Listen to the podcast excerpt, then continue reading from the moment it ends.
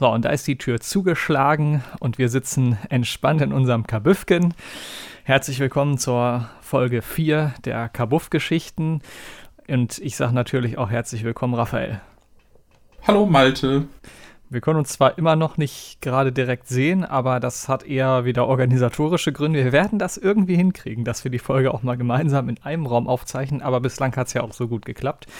Und ihr könnt uns jetzt Wahnsinn. Es hat tatsächlich geklappt, auch auf Spotify hören. Das heißt, die letzten drei Folgen, die wir schon gemacht haben und auch diese Folge sind auf Spotify zu finden. Einfach nach Kabuff-Geschichten in einem Wort suchen.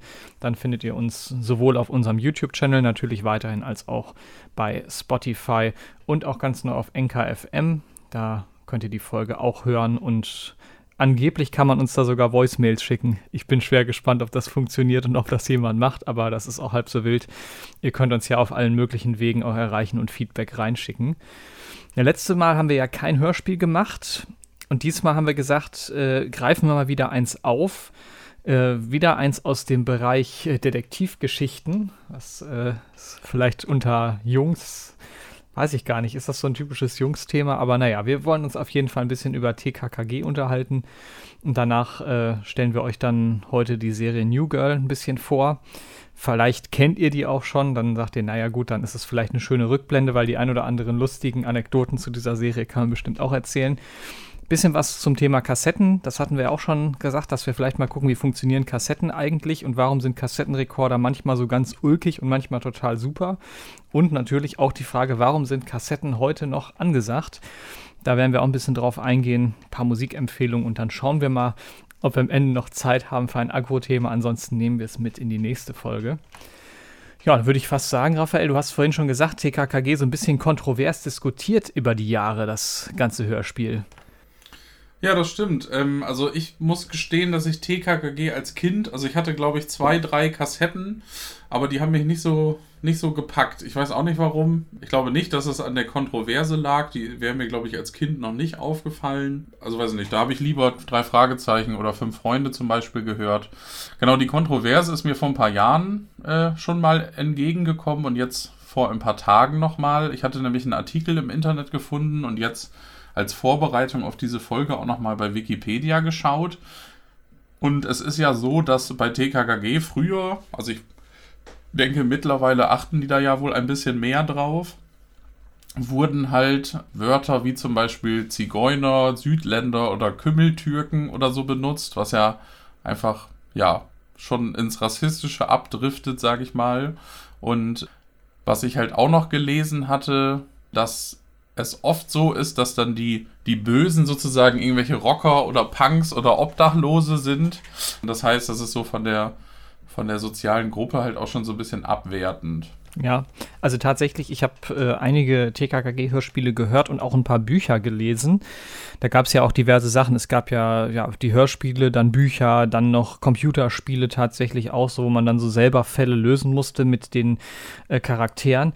Und es war wirklich für mich auch so, wenn ich jetzt zurückdenke daran, also gerade unter diesen Gesichtspunkten ist das tatsächlich, finde ich, schon berechtigt, die Kritik, weil ich kann mich auch an eine Folge erinnern, wo eben auch so ein äh, Obdachloser dann tatsächlich der Täter war oder da eine ganz entscheidende Rolle dann spielte auf Seiten der Täter ich weiß auch noch, bei einer, da waren das einfach zwei Brüder, denen gehörte so eine alte runtergekommene Stadtvilla und die haben dann versucht, über einen äh, Fälscher dieses Gebäude aufzuwerten, weil sie da irgendwie in alte Unterlagen haben reinschreiben lassen, dass da die besten Brillanten aller Zeiten hinterm Springbrunnen vergraben sind.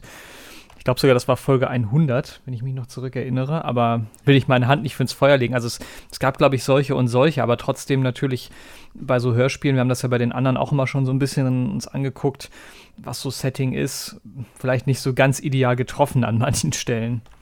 Ja, aber was ich jetzt gerade auch noch mal gelesen habe, dass Gabi zum Beispiel bei gefährlichen Situationen oder bei Unternehmungen zu später Stunde immer ausgegrenzt wird. Also O-Ton wäre da, Mädchen in deinem Alter gehören um diese Uhrzeit ins Bett.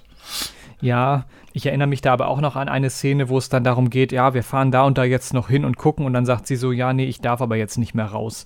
Also es ist schon so ein bisschen, dass man denkt, okay, das Mädel, aber man muss ja dazu sagen, sie ist Tochter eines Polizeikommissars, von daher kann das natürlich hinter dieser Prämisse wieder so verkauft werden, der hält sie halt auch sagen wir mal, relativ kurz an zu Hause. So habe ich mir das dann immer erklärt. Aber ja. du hast natürlich recht, heutzutage, glaube ich, sind Jungs wie Mädels äh, auch länger draußen als früher. Das genau. ist ja genau. auch ein Wandel, den man einfach so feststellt.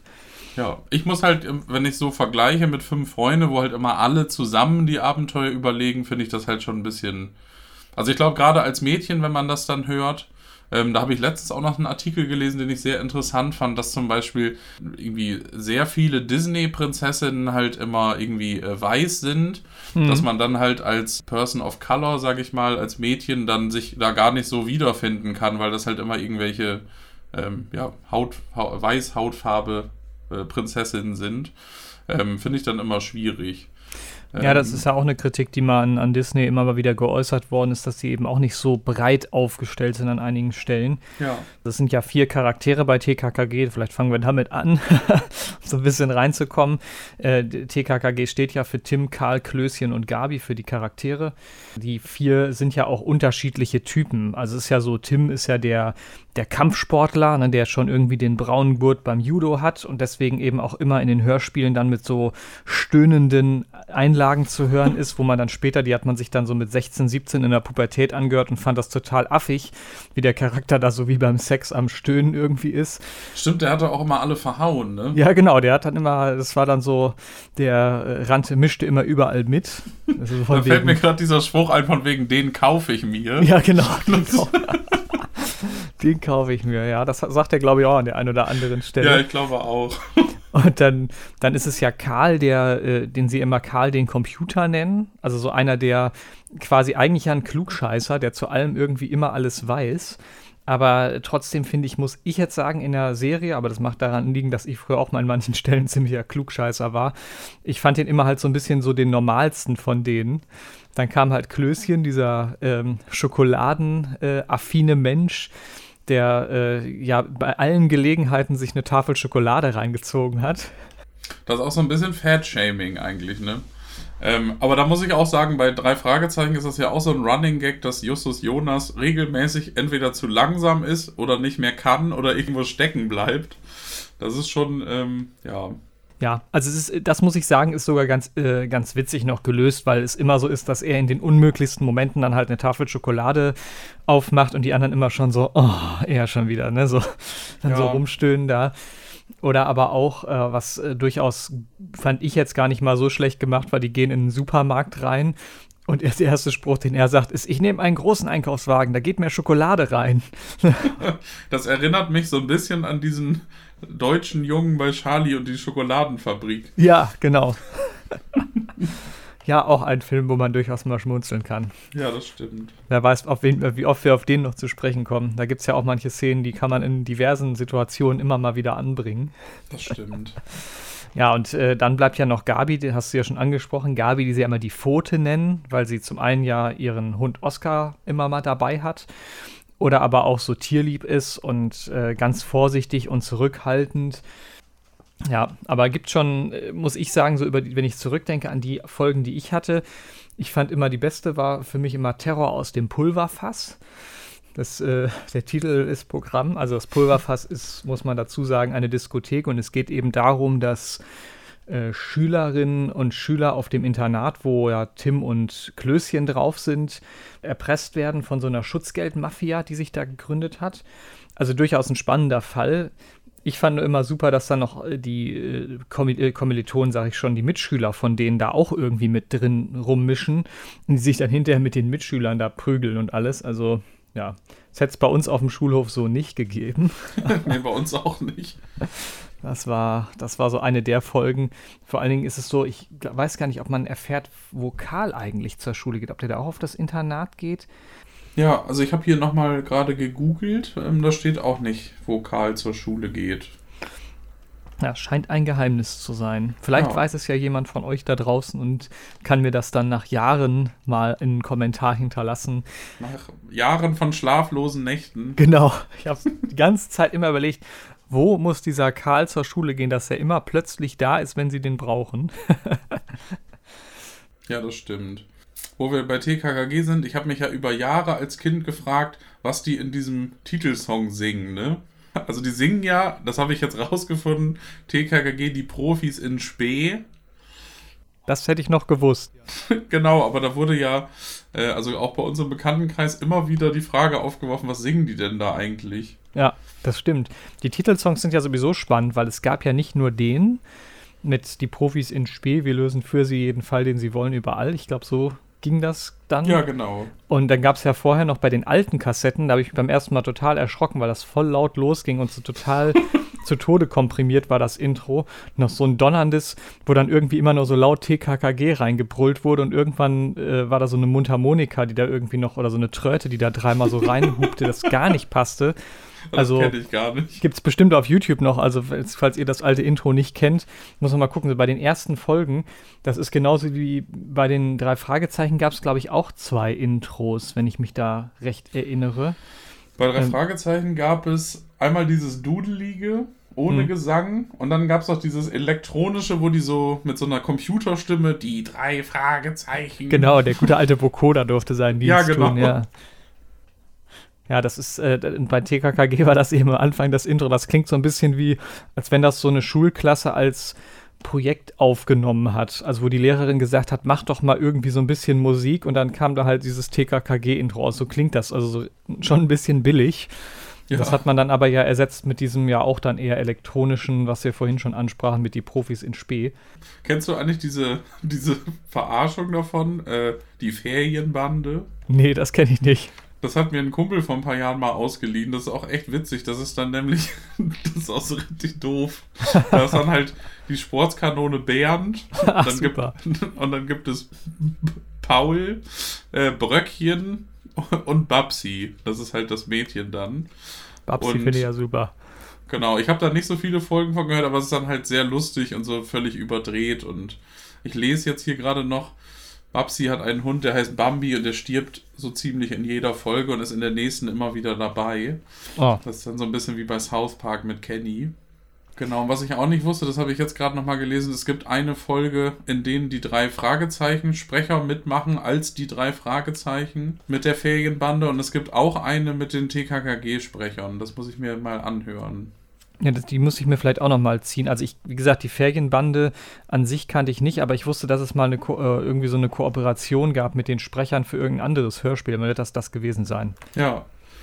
ja. Ich finde so Kooperationen eigentlich ganz cool. Also ich höre ja gerne John Sinclair, da können wir auch in einer der nächsten Folgen nochmal drüber sprechen. Und es gibt Stimmt. ja dann noch Dorian Hunter, das ist ja so ein Dämonenjäger. Und da gibt es zum Beispiel auch so eine Crossover-Folge, wo die beiden sich dann treffen. Das finde ich halt immer ganz cool.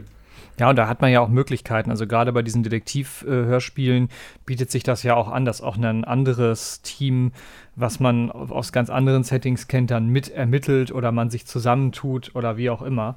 Ja. Das finde ich auch eigentlich als Idee gar nicht so schlecht, weil die Sprecher hat man ja meistens so oder so. Die Studios sind ja auch nicht was weiß ich wie weit auseinander, wenn in Deutschland produziert wird. Ja, dann kann man ja auch so eine Kooperationsfolge mal machen. Es, dann muss es halt, finde ich, nicht übertreiben. Wenn es dann zu viele werden, wird es halt so ein bisschen komisch. Dann denkt man immer so, okay, was ist jetzt der Schwerpunkt? Weil dann die einen ja. Fans beleidigt sind, wenn das unter dem Label der anderen äh, dann veröffentlicht wird. Aber ja, das ist ja dann letztendlich auch mal so eine Sache. Ja, ich weiß gar nicht, haben wir irgendwo rausgefunden, wie viele Folgen es mittlerweile gibt? Weil ich weiß, also ich hatte Folge 100 auf jeden Fall damals schon. 215 Folgen. 215 Folgen. Ja, und davon das sind die letzten beiden dieses Jahr rausgekommen. Das ist schon krass, weil wenn ich überlege, dass ich damals die Folge 100 gekriegt habe, da wurde ich, glaube ich. Folge 100 war 96.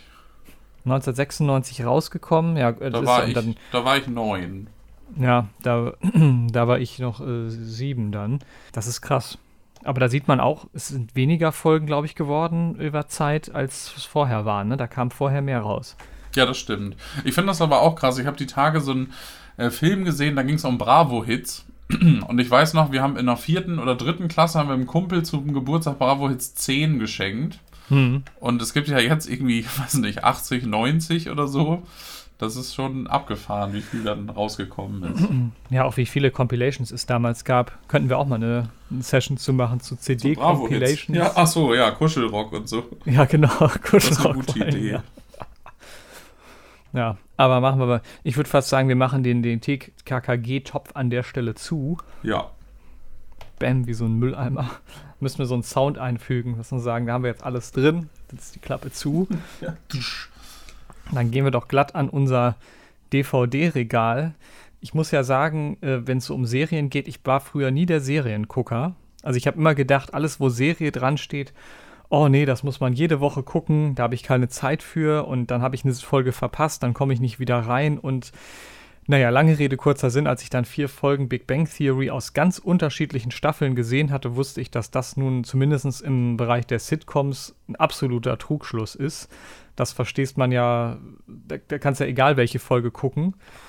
Ähm, und jetzt wollen wir aber über New Girl reden, weil wir das gerade beide gucken. Aber wir haben es unabhängig voneinander angefangen, muss man ja dazu sagen. Genau, ich habe äh, damals New Girl geschaut, als das rauskam und fand das voll dumm. Und dann hat mich meine damalige Freundin irgendwann überredet, das mal so richtig intensiv zu gucken. Und dann, äh, ja, wie du schon sagtest, ich habe also die Folgen, die ich gesehen habe, die waren halt so mittendrin. Irgendwie so Staffel 3, Staffel 4, irgendwie mal auf Pro 7 oder so. Und ähm, als ich es dann von Anfang an angeschaut habe, äh, hat mich das ja richtig gepackt. Und ich kann dir auch sagen, warum. Einmal finde ich es mega gut, dass äh, da nicht so eingespielte Lacher sind. Also das finde ich halt bei so normalen Sitcoms immer echt nervig, wenn da dann im Hintergrund immer so ein Publikum lacht und das ist halt bei New Girl nicht so. Stimmt, wo du das sagst, fällt mir das gerade erst wirklich auf. Bei den anderen, man blendet das wirklich weg. Aber wenn ich mich so an die ganzen anderen, die ich bislang gesehen habe, erinnere, in der Regel wird immer im Hintergrund ja ein Publikum hingesetzt, die dann live beim Aufnehmen zugucken und lachen. Ja, stimmt, das ist genau. da nicht. Das finde ich zum Beispiel gut. Und äh, ich muss sagen, dass mich die Charaktere einfach so richtig. Also die, ich finde die halt alle gut. Ich könnte auch immer gar nicht sagen, wen ich da irgendwie am lustigsten finde, weil da halt jeder so seine Momente hat. Ja, weiß nicht, wir können da direkt mal einsteigen. Also in der Serie, für die, die es nicht kennen, es geht darum, dass Jess, also Jessica Day, das ist eine Lehrerin, die ist, glaube ich, am, in der ersten Staffel, wie alt ist die, 28 oder so? Ja, irgendwo so um den Dreh, ja. Die, also sie kommt nach Hause und möchte ihren äh, Freund überraschen ähm, und erwischt ihn halt beim Fremdgehen und zieht dann in der ersten Folge direkt in eine WG mit, sind es vier? Nee, zu dem Zeitpunkt drei. Stimmt, genau. Das ist Coach, Schmidt und Nick, die wohnen da. Und er zieht dann da ein und ähm, ja, erlebt dann da so ihre, ihre Geschichten. Ähm, genau, später gibt es dann noch einen Mitbewohnerwechsel, da kommt dann noch einer dazu. Ähm, genau, und es geht da in dieser Serie gar nicht um irgendwie irgendwelche abgefahrenen Themen, sondern es ist im Grunde so der Alltag, der halt durch die Schrulligkeit der Charaktere echt sehr cool gemacht ist und es gibt halt ja, Momente, wo man sich sehr stark kaputt lacht. Es gibt Momente, wo man so ein bisschen sentimental wird. Es ist halt echt, ohne irgendwie kitschig oder doof zu sein, eine tolle Serie, muss ich sagen. Ja, auch von den Settings her. Also wenn man sich das so ein bisschen vorstellt, es spielt eben die meiste Zeit, wie das bei Sitcoms so üblich ist, an einem Ort und es gibt dann immer mal Ortswechsel nach draußen. Das ist in dem Fall die Wohnung von den Vieren. Und äh, auch da, ähnlich wie in anderen Sitcoms, gibt es natürlich ein großes Sofa, wo dann regelmäßig mal Szenen stattfinden. Wobei ich sagen muss, was ich sehr gut finde, die haben das nicht so in den Mittelpunkt gerückt. Ne? Oft ist ja so Sitcom, das ist bei mir immer schon so, Sitcom ist gleich Sitzcom, also Comedy, wo Leute auf dem Sofa sitzen und irgendwas ablassen. Das ist ja bei Big Bang zum Beispiel sehr häufig der Fall. Bei New Girl nicht so finde ich besser, muss ich sagen. Und äh, die Charaktere dadurch, wie du schon sagst, so Schuldigkeit und auch so diese Verschiedenheit der Charaktere.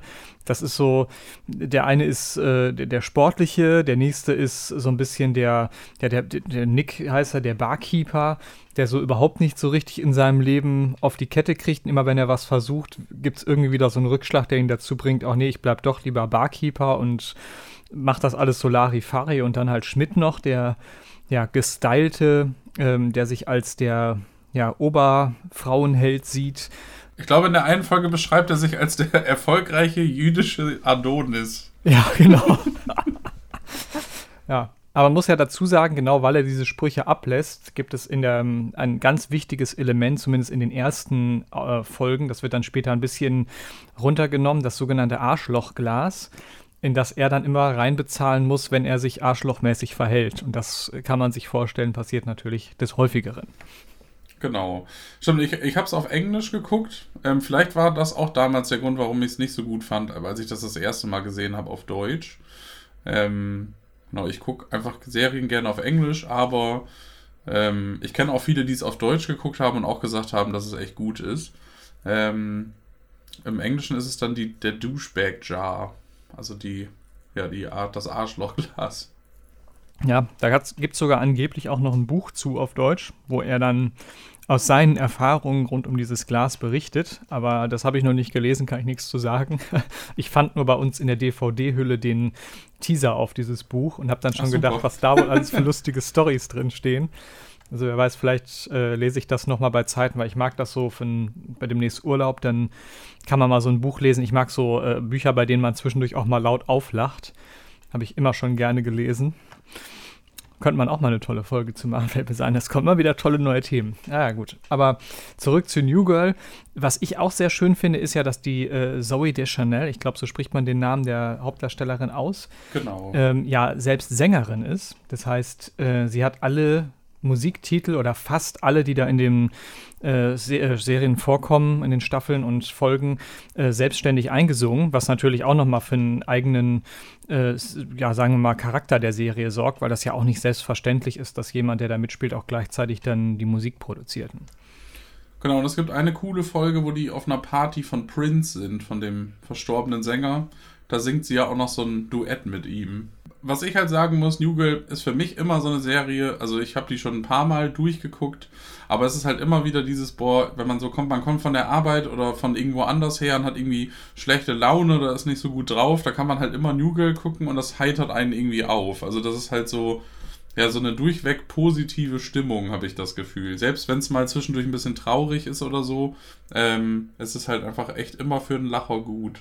Ja, und ich muss auch sagen, durch die Wahl der, der Storylines, die sich ja so zum Teil auch überschneiden oder wieder auseinanderdriften, hast du auch immer so eine gewisse Abwechslung drin. Also du wirst auch nicht über äh, Folgen hinweg an einen, sagen wir mal, an eine so eine Substory geknüpft, wo du sagst, oh, jetzt geht das weiter und das nervt dich halt schon, weil du das äh, irgendwie gar nicht mehr sehen kannst, weil es dich langweilt.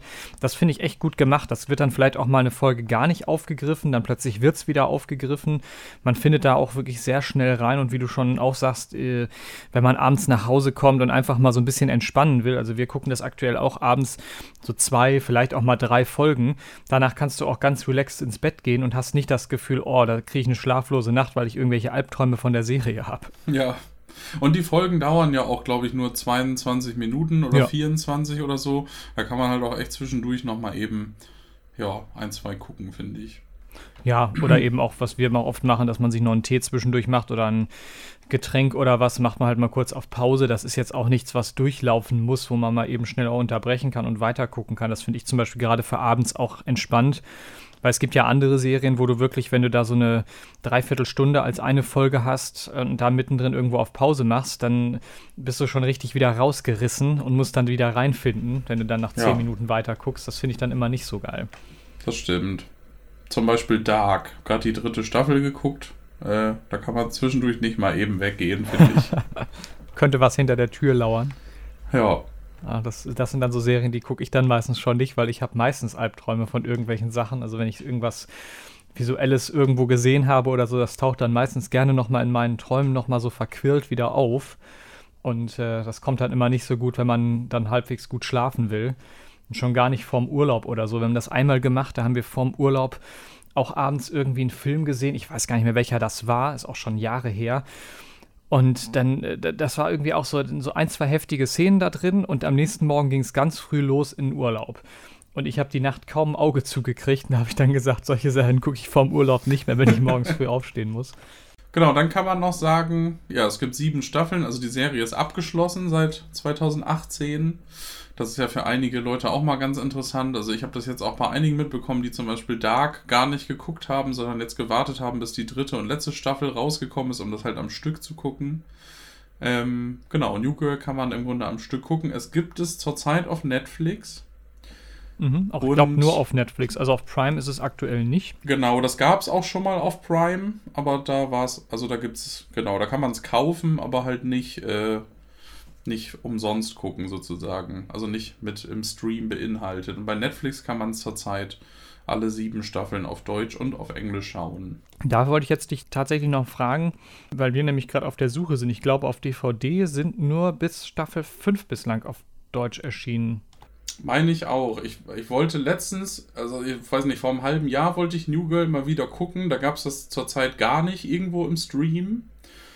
Und äh, da hatte ich nämlich danach geguckt, da wollte ich es mir nämlich auf DVD kaufen, weil ich es mal wieder schauen wollte. Und da habe ich auch nur die ersten fünf Staffeln gefunden. Hm. Ich nämlich auch. Ich gucke gerade auch nach denen, weil wir jetzt, weil wir eben gerade nur Prime-Nutzer sind und keine Netflixer. Ja. müssen wir gerade mal äh, irgendwie auf die DVDs ausweichen, was ja halb so wild ist. Aber wir sind auch schon bei Staffel 4 angekommen. Von daher bald wird es eng. Ich weiß nicht, warum das raus, nicht rausgekommen ist. Ob das vielleicht in Deutschland nicht so gut angekommen ist, ich weiß es nicht. Also das ist irgendwie, äh, finde ich irgendwie komisch. Es gibt da auch gar keine Blu-ray-Veröffentlichung. Das gibt es ja bei vielen Serien dann auch. Also ich hatte zum Beispiel ähm, meiner Freundin zum Geburtstag äh, hier Californication geschenkt auf Blu-ray. Hm. Aber auf DVD, ich schaue jetzt hier gerade auch noch mal im Internet, finde ich es gerade nicht. Für diejenigen, die jetzt gerade bei uns hier dabei sind und sagen, ach, das ist ja vielleicht mal ganz spannend, gucke ich mir auch mal eine Folge von an. Das ist ja das Schöne bei Serien, wenn man mal einfach die erste Folge guckt, dann kann man immer noch entscheiden, ob es was für einen ist. Könnt ihr natürlich auch mal reinschreiben, was euch vielleicht gefallen oder auch nicht gefallen hat, wenn ihr die Serie kennt. Gibt ja auch vielleicht Leute, die sagen, ja, das und das gefällt mir daran überhaupt nicht. Weil auch das ist ja manchmal spannend, weil man das selber, wenn es einem gut gefällt, überhaupt nicht so sieht. Das äh, ja, könnt ihr natürlich jederzeit auch gerne kommentieren oder eben auch Vorschläge machen, welche Serien wir nochmal aufgreifen sollen. Sofern wir die dann auch gesehen haben, können wir das ja auch mal machen. Dann schieben wir auch gerne mal, abseits von Hörspielen, auch mal eine Serie rein. Oder vielleicht dann auch mal ein Buch oder so. Ich habe mir schwebt da schon eins vor, das heißt Generation Doof. Das muss ich hier irgendwann auch mal vorstellen. Oh ja, das klingt gut. Es ist ein äh, Wahnsinnsbuch. Allein schon die äh, Kapitel, die so drin vorkommen. Aber dazu kommen wir vielleicht wann anders. Vielleicht gehen wir jetzt erstmal und legen uns mal eine schöne Kassette auf, beziehungsweise ein. Ich werde nie vergessen, wo ein Sprecher in irgendeinem Hörspiel in der Einleitung sagte, schön, dass ihr euch die Kassette aufgelegt habt. Und ich habe so gedacht, wieso legt man die Kassette auf? Worauf lege ich die denn? ich glaube, der ist so ein bisschen bei der Schallplatte stehen geblieben. Das war sehr schön. Ich, wo, du, wo du das gerade sagst, es gab vor Jahren mal so ein Video bei YouTube, das war das X-Phone. Kannst du dich da noch dran erinnern? Ich glaube. Das war, so ein das war so ein Fake-Handy, was da stand, das ist abwärtskompatibel. Das heißt, angeblich konnte man mit diesem Handy Schallplatten und auch VHS-Kassetten und so abspielen. Das war auf jeden Fall sehr lustig. Äh, da hätte man auf jeden Fall die Kassette reinlegen und die Schallplatte auflegen können. Wie schön. Ja, also ich meine mal ab davon, dass ich mit Kassetten insofern viele Berührungspunkte hatte, also du ja wahrscheinlich genauso, weil das einfach das Medium unserer Kindheit war, was so im Consumer-Bereich, wenn man noch keine Schallplatten hatte, so angesagt war. Ähm, muss ich auch dazu sagen, ich hatte damals mit meinem Bruder zusammen, da hatten wir so ein, zu Hause so einen Spielkeller und das war so, wir hatten da eine Tischtennisplatte drin, dann Lego, Playmobil, also alles Mögliche und konnten dann halt da unten auch frei schalten und walten. Das war für unsere Eltern eine riesen Entlastung, weil die immer sagen konnten, ja, wenn ihr Lego bauen wollt oder so, macht das in eurem Spielkeller. Da nervt ihr hier oben nicht, macht das Parkett nicht kaputt und äh, es ist auch nicht so laut. Und da hatten wir unten damals den alten Kassettenrekorder aus der Küche meiner Eltern stehen. Ja, und da war so ein kleines eingebautes Mikrofon drin und dann war natürlich das Happening schlechthin, allen möglichen Mist darauf aufzunehmen, den man irgendwo aufnehmen konnte. Werde nie vergessen, wie wir eine Straßenszene aufgenommen haben und dann diesen Kassettenrekorder mit einem riesen Verlängerungskabel durch den halben Garten gelegt haben, dass der vorne an der Straßenecke stehen konnte und wir uns mit dem Fahrrad dann da auf die Klappe gelegt haben, um einfach diesen Effekt zu haben, dass ein Fahrrad, äh, sage ich mal, umfällt. gut. Ja, und von daher ist natürlich das Medium Kassette äh, allgegenwärtig auch immer noch, finde ich. Und du hast ja schon auch mal erzählt in einer letzten Ausgaben, ihr habt mit der Band tatsächlich auch noch auf Tape gearbeitet und macht das auch immer noch. Und zwar nicht nur, weil es was Besonderes ist, sondern einfach, weil es auch für euch irgendwie so, ja, das Medium der Wahl ist, ne? Ja, ähm, Kassette ist natürlich, also man, ich, da will man ja auch niemandem was vormachen. Es ist qualitativ natürlich im Vergleich zu gefühlt allen anderen Medium einfach nicht so gut. Ähm, aber es hat natürlich gerade in diesem Black Metal oder auch im Metal an sich, wenn das dann teilweise ein bisschen in diese Lo-Fi-Richtung geht, natürlich auch so einen gewissen Charme, wenn man von der Kassette her an sich schon mal so ein etwas schlechteren Sound in Anführungsstrichen hat. Ähm, das trägt natürlich da auch ein bisschen zur Atmosphäre bei. Wir haben mit unserer Band die Entscheidung damals getroffen, als wir uns gegründet haben, dass wir gesagt haben, wir werden nie irgendetwas auf CD veröffentlichen, ähm, weil für uns CD einfach so ein Medium ist. Also klar, ich habe früher auch CDs gesammelt und ich habe hier auch noch einige, weil einige Bands halt auch einfach Sachen rausbringen, die gibt es dann nur auf CD und teilweise sogar dann nicht mal als Stream oder Download. Äh, das habe ich dann natürlich, aber ähm, ich habe oder wir hatten einfach in der Band das Gefühl, dass die CD in den letzten zehn Jahren, was natürlich auch äh, auf die Downloads und auf das Zurückkehren der Vinylschallplatte zurückzuführen ist, einfach so richtig verramscht wurde. Also du kriegst halt in jedem Supermarkt oder in jedem Elektronikmarkt immer so CDs, wo dann echt teilweise Alben sind, die es erst ein halbes Jahr gibt, für irgendwie 5,99 auf dem Grabbeltisch oder so. Und ähm, Klar gibt es dann auch immer so Special Editions, wo dann irgendwie noch ein Aufnäher dabei ist oder irgendwie noch, was ich immer ganz schön finde, wenn dann, in, also das nicht so eine Plastik-CD-Hülle ist, sondern so ein Buch, wo dann irgendwie noch hm. so ein paar Seiten mit Text sind und hinten ist dann so die CD drin, das finde ich auch ganz schön. Aber alles in allem hatten wir immer das Gefühl, dass es eher so dieses, äh, ja, so dieses Medium der 90er ist oder vielleicht noch ein bisschen der 2000er, was aber dann eigentlich jetzt kein Mensch mehr braucht, weil also wie gesagt, ich höre halt zu Hause Schallplatte, Tape oder halt Spotify oder irgendwelche anderen digitalen Downloads. Also bei Bandcamp, wenn man da ein Tape kauft, kriegt man ja auch immer die MP3s dazu. Und deswegen haben wir einfach gesagt, CD ist irgendwie raus. Und dann war halt die Frage bei der ersten Demo, wie bringen wir das raus? Nur digital oder als Tape oder als Schallplatte? Und da ist es dann einfach eine preisliche Frage, ähm, wenn wir das auf Schallplatte gemacht hätten, dann hätte man, um das Geld wieder rein, also jetzt nicht, um sich eine goldene Nase zu verdienen, sondern da muss man halt so eine Schallplatte auch für 10 bis 15 Euro verkaufen. Und kein Mensch kauft sich von einer unbekannten Band für 15 Euro die Demo auf Vinyl. Und deswegen haben wir gesagt, wir machen Tape. Da ist eine halbe Stunde Musik drauf. Da haben wir eine schöne Packung machen lassen bei einer Firma im Internet, also so aus Pappe, so ein, so ein Folder. Und die konnten wir dann für 4 Euro verkaufen und das ist einfach, da haben wir 100 Stück von gemacht, die sind auch alle relativ fix weggegangen und das ist dann halt irgendwie eine schöne Sache, finde ich. Also im Grunde kann man, also die Leute, die einen Tape-Recorder haben, hören sich das natürlich an zu Hause, aber im Grunde war dann das Tape auch ein bisschen für gewisse Leute eine schöne Verpackung für den Download-Code sozusagen. Ja, das kann ich mir vorstellen. Also es ist ja auch was, was man in, in die Hand nehmen kann noch. Ne? Das ja. ist ja auch immer so eine Sache. CD, klar, ne, brauchen, wir, glaube ich, auch nicht weiter entfalten. CD ist ja immer noch, ja, wie du schon sagst, auf den Grabbeltischen dieser Welt allgegenwärtig. Aber man will ja, wenn man was Besonderes machen will, das hebt sich dann ja auch so ein bisschen ab. Wobei auch da, du hast es erwähnt, kommt auch sehr auf die Szene an. Ne? Im Metal-Bereich hat man natürlich häufiger auch Bands, die noch auf den Tape gehen oder eben wieder auf Vinyl, ganz klassisch, aber muss man sich alles leisten können. Ich ja, denke nur, genau. so von einem qualitativen Aspekt, was du sagtest, das hängt ja auch sehr von den Gerätschaften ab. Ne? Wir haben uns das ja mal zusammen angeguckt, äh, wo ihr eure Tapes habt bespielen lassen, wenn dann so diese super Rekorder und so weiter.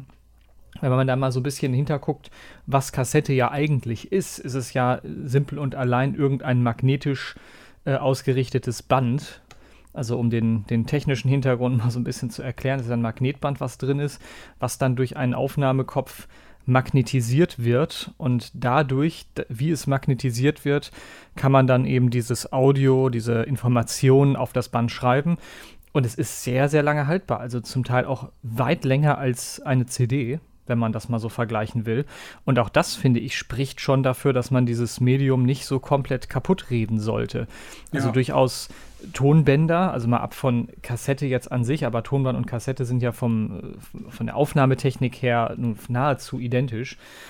Das ist letztendlich äh, ja bis in alle Ewigkeit. Also ich sehe das immer bei, bei mir auf der Arbeit. Ich äh, arbeite ja in einem Laden, der viel mit äh, Tonbändern noch zu tun hat, äh, im, im, in einem der Rundfunkarchive auch mit. Und da ist es so, dass dann zum Teil Aufnahmen aus den äh, ja, 50er Jahren, wenn du die heute auflegst, so Radio aus den 50er Jahren, das ist zwar natürlich rauscht das wie bekloppt, aber es ist trotzdem so, dass du noch alles verstehst. Es ist nicht so, dass du das in die Tonne hauen kannst. Ich glaube, hätte man damals eine CD beschrieben oder an das Beispiel eine CD aus 2000, die man heute 220 da auflegt, so eine gebrannte von da, die kannst du zum Teil in die Tonne schmeißen. Da geht nichts mehr mit. Ja, ich habe das auch mal gelesen. Äh, also zum Beispiel, dass die ersten CDs, die so, ich weiß nicht, wann ist das aufgekommen, Mitte der 80er oder so, dass halt viele CDs äh, aus den Anfangszeiten, äh, dass auch einfach diese Bedruckung, die da oben drauf ist, also dieses, dieses bunte auf der Oberseite sozusagen, dass das sich irgendwann ablöst und dann einfach die Daten mit äh, kaputt macht. Also, ja, dass man im Grunde die, diese alten CDs von Anfang der 90er im Grunde irgendwann gar nicht mehr hören kann, weil die sich an sich einfach auflösen. Ja, das Problem ist, dass man damals noch eine andere ähm, Technik zum Pressen verwendet hat und dass die dann eben zum Teil wirklich, äh, ja, sehr schnell mit der Zeit, also schnell im Vergleich jetzt zu anderen Medien, sich dann so kaputt stehen und kaputt gehen. Ich muss sagen, ich habe äh, die, die erste CD, die ich selber gebrannt habe, das war 2002, die funktioniert tatsächlich heute auch noch. Aber die stand auch die meiste Zeit im Schrank und wurde auch nicht häufig abgetastet. Das ist ja auch mal so eine Sache. Dieser Laser, der da immer drüber läuft und das abtastet und dann eben diese Information wieder lesbar und hörbar macht. Ähm, da gab es ja auch verschiedenste Modelle und auch Laser, die die CDs quasi ja nachträglich dann Stück für Stück kaputt gebrannt haben. Ist alles gegeben. Aber wie gesagt, zurück zu unserer äh, guten alten Kassette.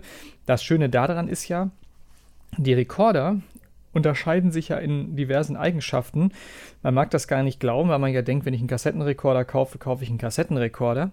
Aber es gibt ja diverse tolle Features da dran. Also eines der Auto, besten finde Auto-Reverse. Ja, genau, Auto-Reverse. Sehr geil ist auch äh, Highspeed abfahren, also dass man so diesen Mickey Maus Ton dann hat und einfach auf doppelter Geschwindigkeit abspielen Ach, ja, kann. Stimmt.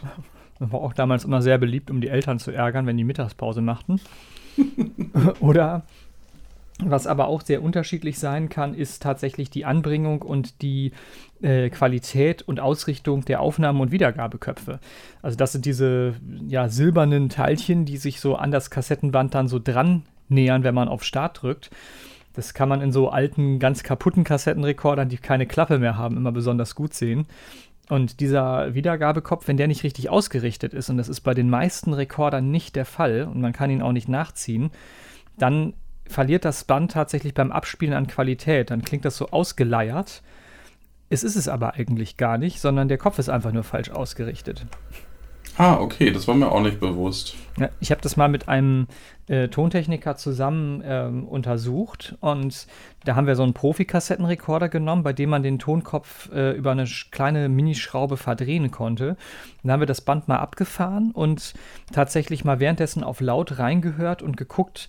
Und dann sagt er irgendwann so zu mir, so jetzt machen wir noch eine Nuance weiter und plötzlich hatte man total brillante Höhen auch, die man ja bei einer Kassette immer gerne vermisst. Die klingt ja immer so gerne so ein bisschen brutzelig in den Höhen. Ja, ja, und das Endergebnis war dann, man kann die total gut abspielen noch. Das Audiomaterial war wirklich sehr gut, aber der Rekorder war einfach technisch nicht dafür ausgelegt, um es in der Qualität dann wiederzugeben, beziehungsweise musste eingestellt werden. Das Manko für alle, die jetzt zu Hause schon ihre Schraubendreher suchen, es ist leider bei den meisten Consumer-Geräten, die so auf dem Markt sind, nicht möglich, diesen Tonkopf einzustellen. Das heißt, man muss sich mit dem Wiedergabekopf und mit der Qualität, die man hat, so zufrieden geben, wie sie ist. Und das ist meistens das, weshalb viele Leute sagen, Kassette klingt nicht so gut.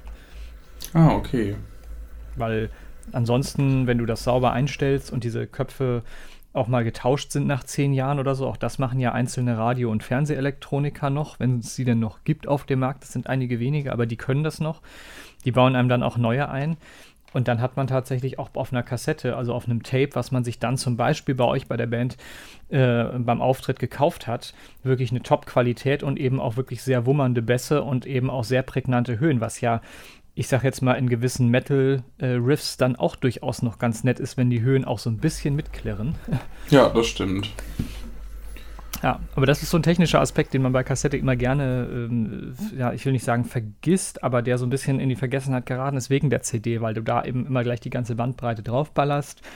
Das klingt von Tiefen bis Höhen 1A, ja, weil es halt digital abgetastet ist, aber bei der Analogtechnik wie bei der Kassette gibt es halt immer noch Möglichkeiten und Stellschrauben, die Qualität so richtig schön rauszukitzeln.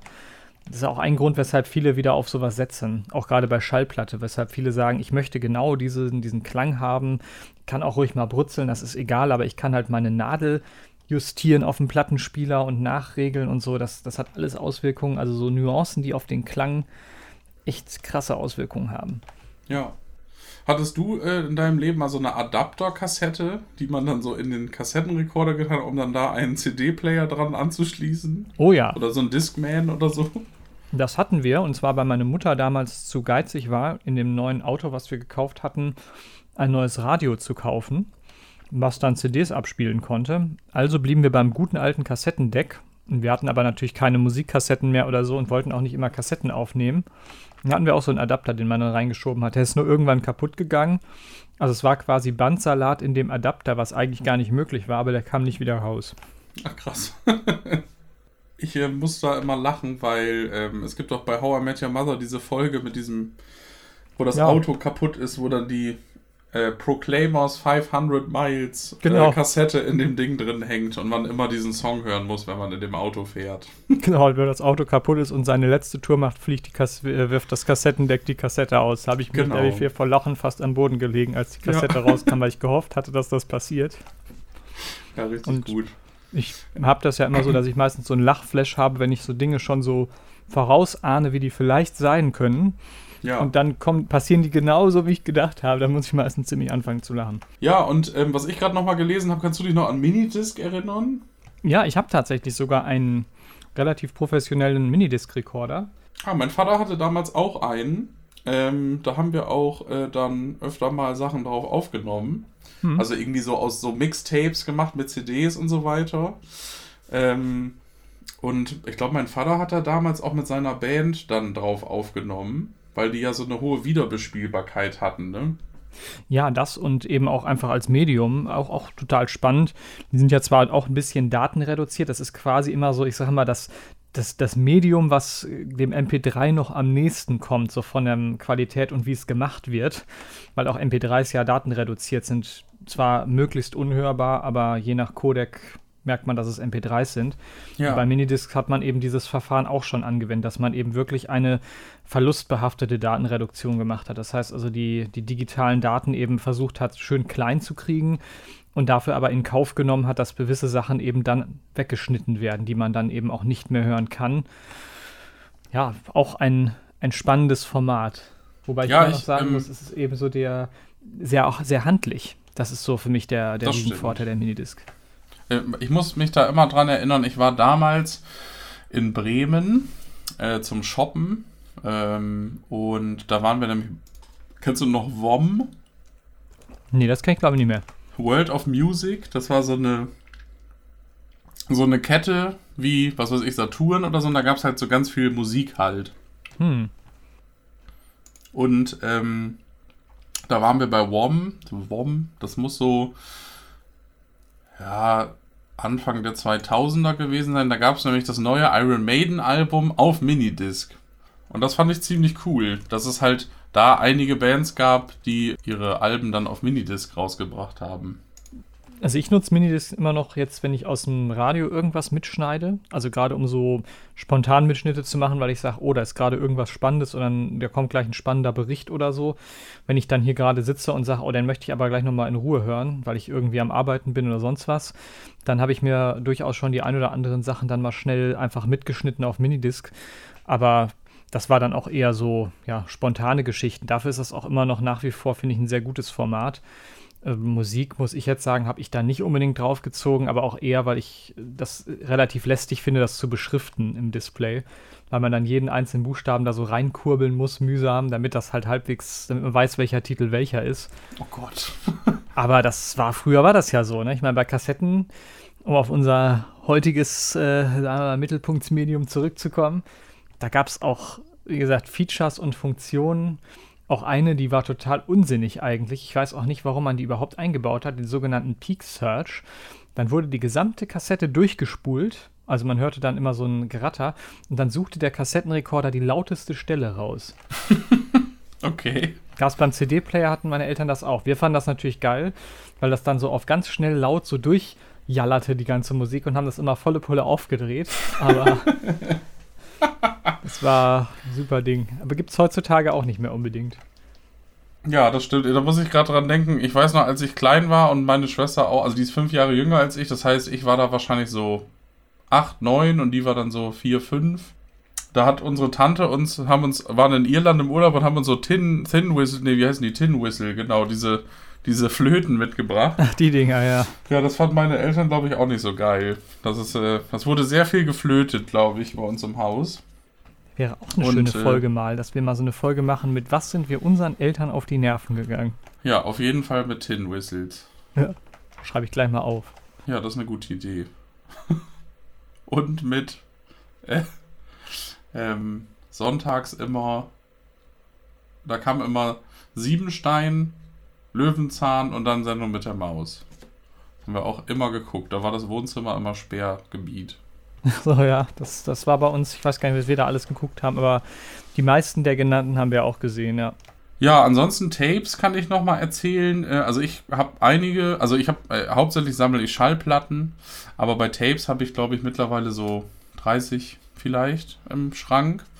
Ähm, das ist aber echt nur Metal, muss ich gestehen, und Hörspiele.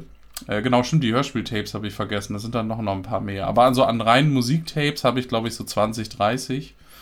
Ähm, da ist halt sehr viel Death Metal dabei und gerade so diese Underground-Labels, also ähm, zum Beispiel von Steffen von Cryptic Brute, der hat Lycanthropic Chance, das ist ein ähm, aus Wolfsburg eine Tape-Label, oder was heißt, er hat glaube ich als Tape-Label angefangen, macht mittlerweile aber auch ein bisschen Vinyl. Da habe ich zum Beispiel einiges von. Oder auch ähm, Keller Assel Records, ich glaube in Bersenbrück sitzen die. Ähm, die machen zum Beispiel viel von den Osnabrücker Bands, also hier so Panzer Squad und Minenfeld und Berus und so ist halt auch alles Death Metal äh, oder so Sludge oder so. Ähm, ich finde das Tape einfach als Alternative immer cool, äh, auch bei größeren Bands, weil ähm, die Vinyls sind ja schon immer teuer. Und wenn ich dann so ein Tape für 5, 6, 7, 8 Euro kriege und halt nicht die Vinyl für 25 bis 30 Euro kaufen muss oder je nachdem, wie teuer das dann ist, ähm, greife ich auch gern mal zum Tape. Ja, und es gibt ja auch immer noch gute, also auch professionellere ähm, Rekorder. Da muss man einfach mal die Augen offen halten. Also wer von euch vielleicht sagt, oh, ich möchte gerne meine Tapes auch mal auf so einer äh, besseren Maschine hören. Also ein Geheimtipp will ich jetzt nicht sagen, ist es wahrscheinlich auch nicht, aber es lohnt sich da tatsächlich bei den äh, Plattformen von eBay, also eBay oder eBay Kleinanzeigen zu gucken, weil auch gerne mal tatsächlich so äh, Produktionsstudios oder so manchmal ihre alten äh, Kassettendecks rausschmeißen. Und da kriegt man dann tatsächlich wirklich relativ günstig, zum Teil für unter 100 Euro, wirklich ein Gerät, was früher mal ein Tausender gekostet hat. Und da drin kann man natürlich dann zum einen sich die Tonköpfe nachjustieren lassen oder selber das machen, wenn man weiß, wie es geht und die Qualität rauskitzeln.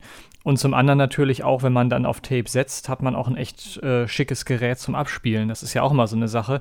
Der gute alte Kinderkassettenrekorder, da klingt das natürlich alles sehr schreddelig drauf. Aber wenn man ein gutes Gerät hat, dann kann man durchaus die erwähnten Bands und äh, Genres natürlich auch wirklich auf einer guten Anlage auch genießen. Das, das Ja, das stimmt. steht dem in kein, keinem nach.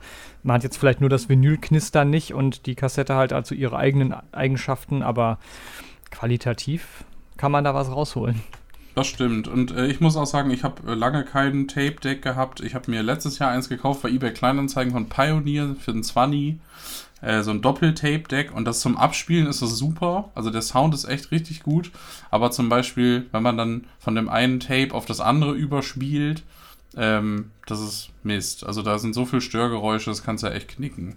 Ja, das hat auch oft noch damit zu tun, dass in den Kassettenrekordern, das kann man vielleicht technisch noch an dieser Stelle erwähnen, auch oftmals schon mit dem Dolby-Standard ähm, rumexperimentiert wird. Also gibt es dann Dolby-Standard D, glaube ich, und E. Also bitte nicht drauf festnageln, es mögen auch zwei andere sein, aber ich meine, das sind, glaube ich, die beiden Dolby-Standards. Und wenn man die eintastet, dann wird eben in denen übertragen. Das kann aber zum Teil eher schräg und schlecht klingen. Das hat genauso zu, damit zu tun, wie das Material, aus dem das Kassettenband ist. Also da gibt es auch verschiedene, sagen wir mal, Lagen und Schichten in diesem Magnetband drin. Früher gab es dann hauptsächlich Eisen, was man noch genommen hat. Mittlerweile ist, das, ist man auf andere Metalle zum Teil umgestiegen. Also es ist tatsächlich eine Wissenschaft für sich, dann auch für das Gerät, was man hat, die ideale Kassette zu finden. Deswegen kann ich nur jedem oder jeder, jedem, der, der oder die hier zuhört, empfehlen, wer das wirklich professioneller betreiben will, einfach mal ein bisschen im Netz einlesen, weil da gibt es durchaus auch echte so äh, Experten, die also noch weit mehr wissen als ich äh, und die dann auch auf ihren Seiten da sehr umfassend aufklären. Und dann kann man sich wirklich Kassettendecks zusammenbauen und auch Kassetten aufzeichnen in der Qualität, an die man wahrscheinlich nie gedacht hätte. Also ein durchaus spannendes Thema auch so für Leute, die sagen, ja, ich würde da gerne mehr auf Kassette setzen oder mit den Bändern mal experimentieren. Da gibt es gute Quellen im Netz.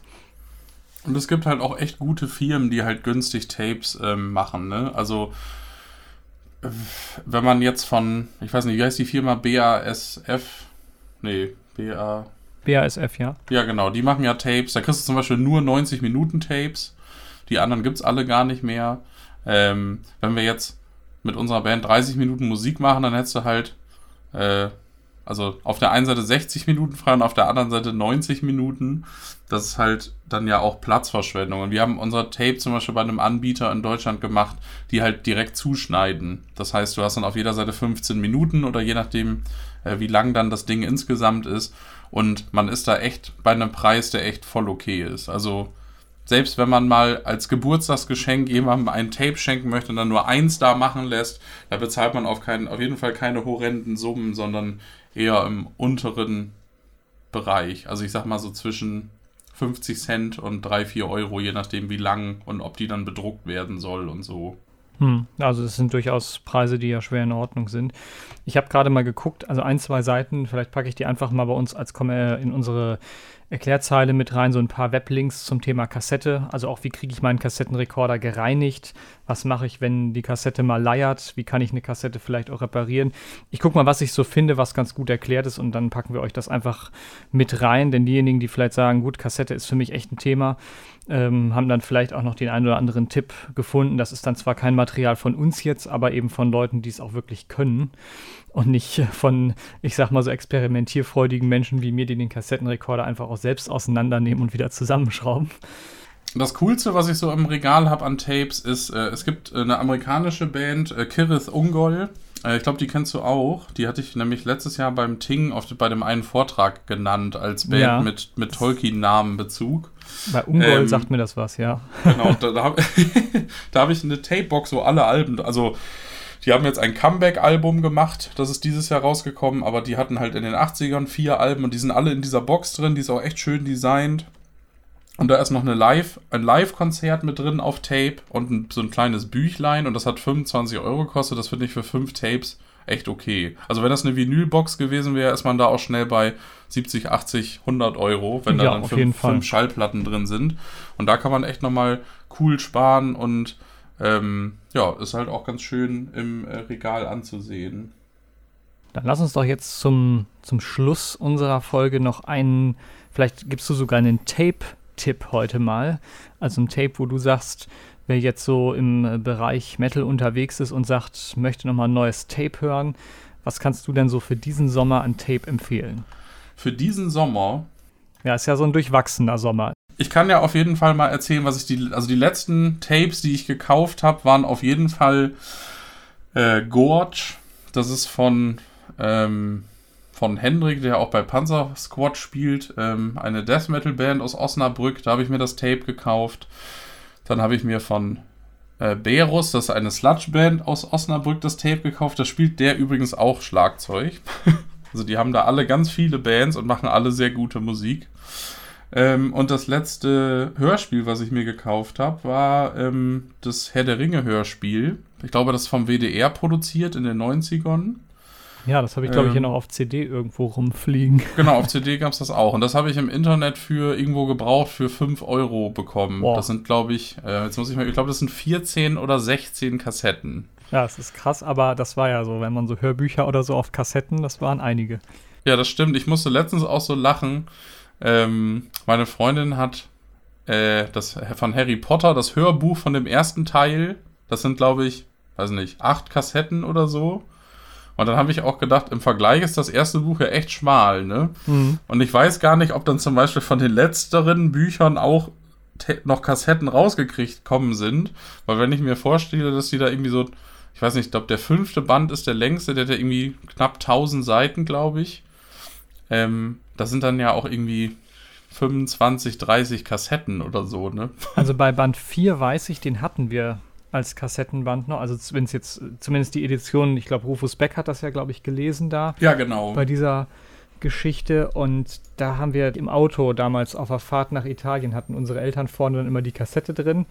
Das hat auch lange gut funktioniert, bis dann vor einem Tunnel in der Schweiz mein Vater jemand anders auf die Karre gefahren ist und die Kassette bis hinten durch rausgesprungen ist. Ach, scheiße. Das war dann nicht so lustig, aber der Kassette hat es keinen Schaden angetan. Ich glaube, eine CD wäre kaputt gewesen. Okay, also ich habe jetzt gerade noch mal gesehen, es gibt jetzt eine Box neu mit allen Harry Potter Hörspielen, also alle sieben Bände auf CD für 65 Euro. Oh, oh, stolzer Kurs, aber immerhin, es sind ja auch alle Bücher drin. Ja, da, das sind ja, oh, da kann ich mal eben nachgucken, wie viele Stunden das sind. Das würde mich mal interessieren. wie viele Stunden muss man haben, um es zu hören? Es sind 8216 Minuten. Boah. es sind übrigens MP3-CDs. Es ist keine, das sind keine einzelnen CDs. Das wäre ja dann auch, dann wiegt das Ding ja auch ein paar Kilo.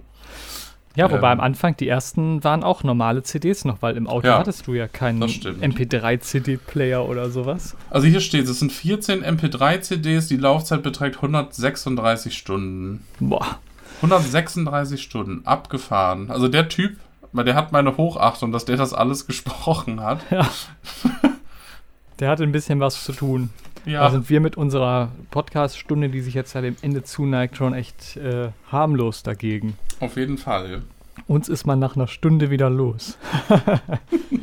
ja, wir haben jetzt kein, äh, kein Agro-Thema mehr geschafft. Wir wollten uns noch so ein bisschen über Musikverwertungsrechte unterhalten, weil das für uns beide ein Thema ist, was uns tierisch ärgert. Aber das nehmen wir mit in die nächste Folge, würde ich sagen, einfach mal rein. Würde ich auch sagen. Können sich dann die großen Produzenten die oberen 10.000 der GEMA warm anziehen. Ja, liebe Leute, danke fürs Zuhören. Wir freuen uns, dass ihr uns gerne hört. Wenn ihr Anmerkungen, Kommentare etc. habt, könnt ihr uns eine E-Mail schreiben oder bei Facebook, Instagram, YouTube kontaktieren. Und wie gesagt, es gibt den Podcast ab jetzt im Grunde bei Spotify. Ganz genau. Und wir sind natürlich auch mal dankbar. Ihr könnt uns auch mailen. Äh, kabuffgeschichten at online.de. Da sind wir für euch auch erreichbar, wenn ihr uns eine Mail schreiben wollt. Und Ideen dürft ihr natürlich auch immer einbringen, denn wir sind ja nicht sehr beschränkt irgendwie in unseren Themen, sondern versuchen ja immer mal wieder auch was Neues zu machen, so wie heute mal eine Serie. Schickt uns gerne Ideen auch rein, wenn ihr sagt, auch das, das könnte man doch auch mal besprechen oder das müsst ihr noch unterkriegen mal. Denn äh, das macht es für uns zum einen natürlich leichter, weil wir gerne eure Themen mit aufgreifen, aber zum anderen natürlich auch vielleicht noch mal ein bisschen breiter gefächerter, weil das ein oder andere haben wir dann auch schon wieder seit unserer Kindheit vergessen, was wir unbedingt mal erzählen wollten. Ja, ansonsten wünschen wir euch einen entspannten August, hoffentlich ohne viel Stress und für diejenigen, die in den Urlaub fahren, einen schönen Urlaub. Und dann hören wir uns irgendwo Anfang September wieder. Genau. Macht es gut. Bis denn.